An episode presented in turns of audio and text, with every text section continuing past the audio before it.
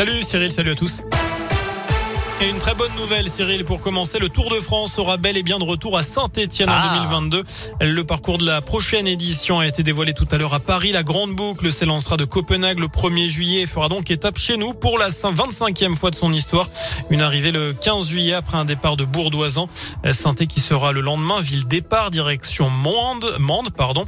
La dernière fois que le Tour est passé par la capitale ligérienne, c'était il y a deux ans seulement.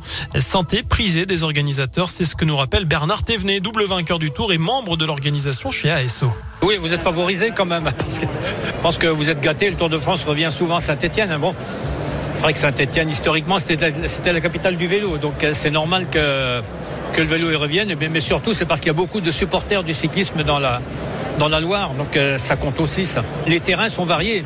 Donc euh, si on veut, on peut faire une étape relativement facile ou alors au contraire une étape corsée avec peut-être pas des grands cols autour de Saint-Etienne, mais beaucoup de petites montées proches les unes des autres. Voilà Bernard Thévenet qui a très bien résumé euh, la situation dans, la Loire. Au total, 17 communes du Gier et de Londaine seront traversées l'été prochain.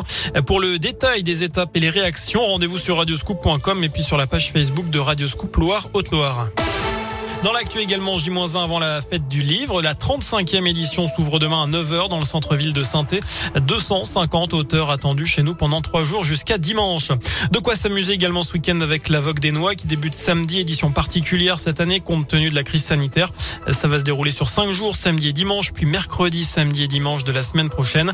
200 manèges seront tout de même proposés pour l'occasion. Et puis côté Haute-Loire, c'est la Vogue du Puy qui débute place du Breuil ce week-end. Ça va durer un mois. Une minute de silence en mémoire de Samuel Paty sera observée demain en fin d'après-midi dans tous les établissements scolaires du pays.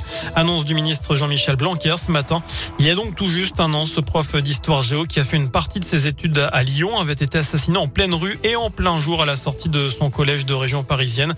Et ce pour avoir montré en classe des caricatures de Mahomet dans un cours sur la liberté d'expression. À retenir également ce plan à 250 millions d'euros pour encourager la pratique sportive en vue des JO de 2024. Emmanuel Macron va annoncer ce jeudi la construction de 5000 équipements partout en France, des milliers de city-stades, dojos, terrains de basket, terrains de tennis paddle. Ils vont être érigés d'ici euh, trois ans. Et puis le chef de l'État qui va chausser les crampons ce soir au cours d'un match de foot caritatif.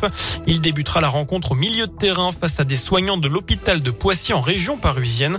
On retrouvera notamment quelques anciens verts comme Jean-Michel Larquet ou encore Dominique Rocheteau. Ça peut être sympa à voir ça. Ça peut être pas mal.